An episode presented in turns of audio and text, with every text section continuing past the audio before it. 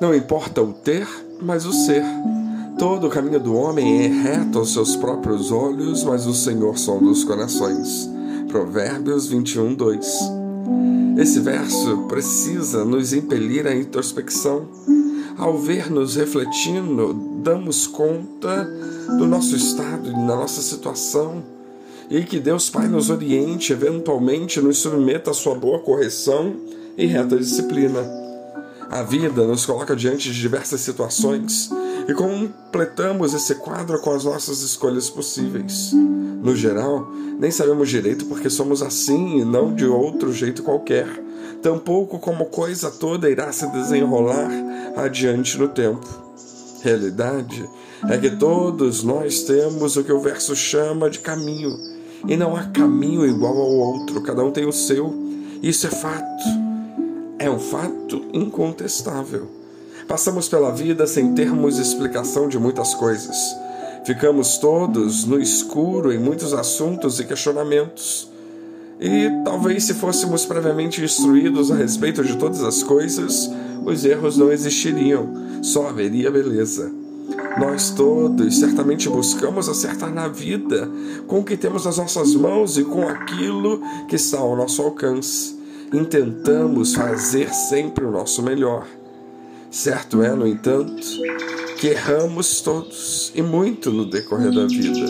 Não há ser humano livre disso, e não há exceção a essa regra. Assim é que cada homem e mulher vivos buscam trilhar os seus caminhos da melhor forma que lhes é possível, com a convicção de que fazem as coisas certas. Isso seria o mesmo que dizer que os seus caminhos seriam retos aos seus próprios olhos aos seus próprios sentimentos, às suas próprias convicções. Mas, será que são? Se temos a consciência da existência e presença de Deus, se a Ele um dia nos entregamos, acabamos por perceber que muitas das nossas intenções contam mais do que as nossas ações.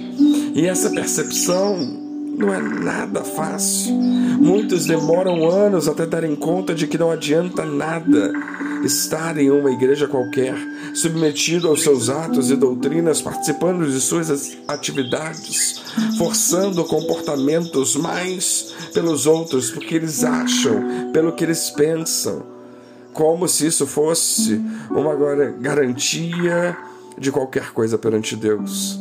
Aliás, precisa ficar bem claro que Deus não está nas igrejas, mas em pessoas que são consideradas por Ele como templos do Espírito Santo.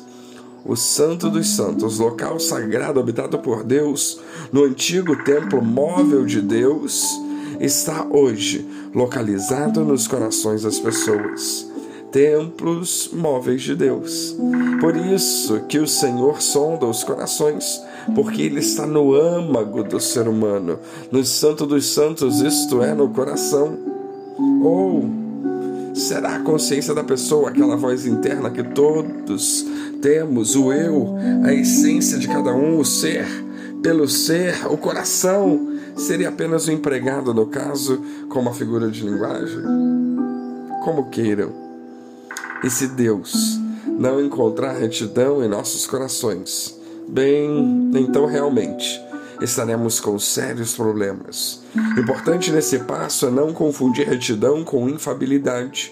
O ser humano é falho, por natureza, sim.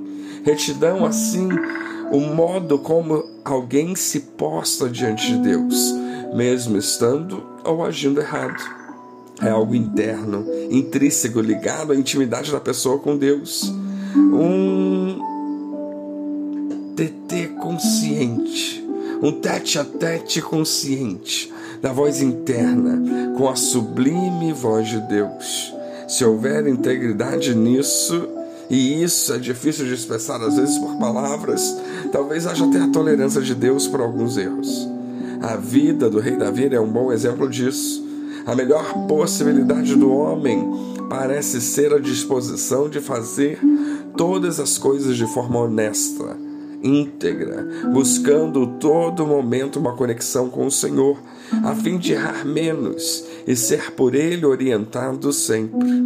Em suma, Não é o que a pessoa faz ou aparenta ser que impressiona a Deus, mas sim o que a pessoa é, o ser pelo ser, um nu, um grão de areia contrito, com os braços abertos voltados para o céu.